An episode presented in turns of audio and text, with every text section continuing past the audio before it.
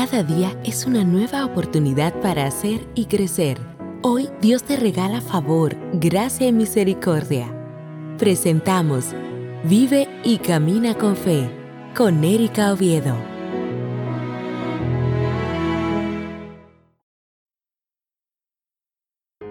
La frase de un predicador del siglo XVIII y considerado como uno de los mejores teólogos estadounidenses me impactó tanto cuando la leí que hizo que mi mente explotara. Oh Dios, sella la eternidad en mis ojos.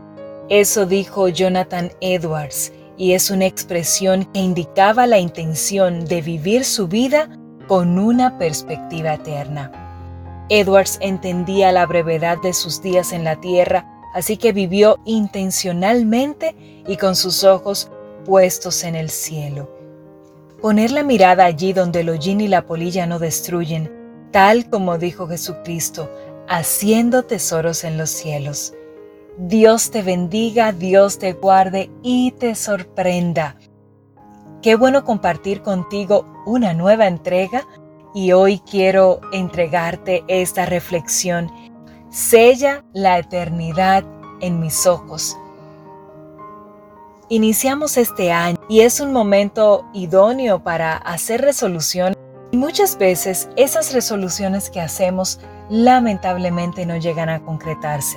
Muchas de ellas están muy lejos, pero muy lejos de la voluntad de Dios. Muchos de esos deseos para un nuevo año consisten en organizar las finanzas, bajar de peso, estudiar, aprender un nuevo idioma, alimentarme mejor, casarme, estudiar más y muchas otras más.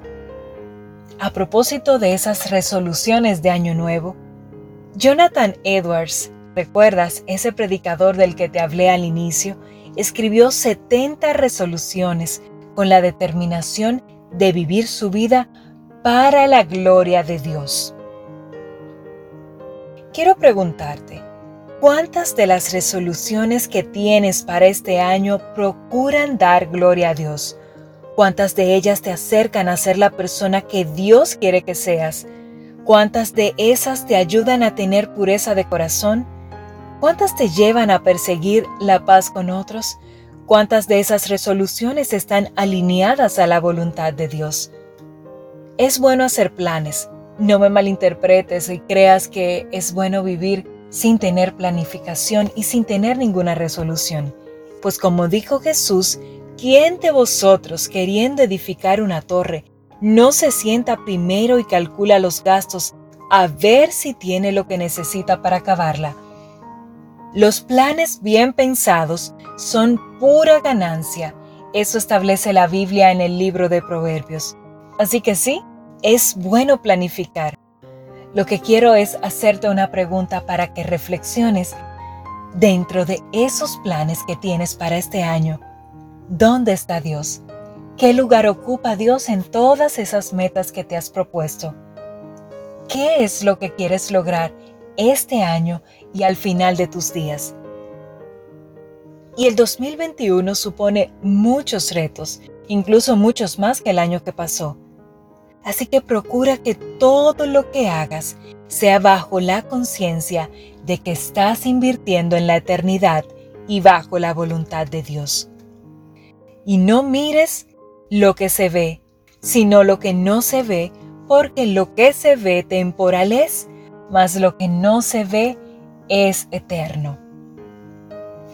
Pon los ojos en Jesús, el que es, el que era y el que ha de venir. Hoy oro para que este año mantengas tu mirada en Cristo, para que permanezcas en Él, para que vuelvas tu mirada a Jesús, para que mires a Dios por encima de todas las cosas. Oro para que puedas vivir de tal modo tus días que añadas a tu corazón sabiduría. Hoy oro para que cada día de este año puedas vivirlos y caminarlos con fe.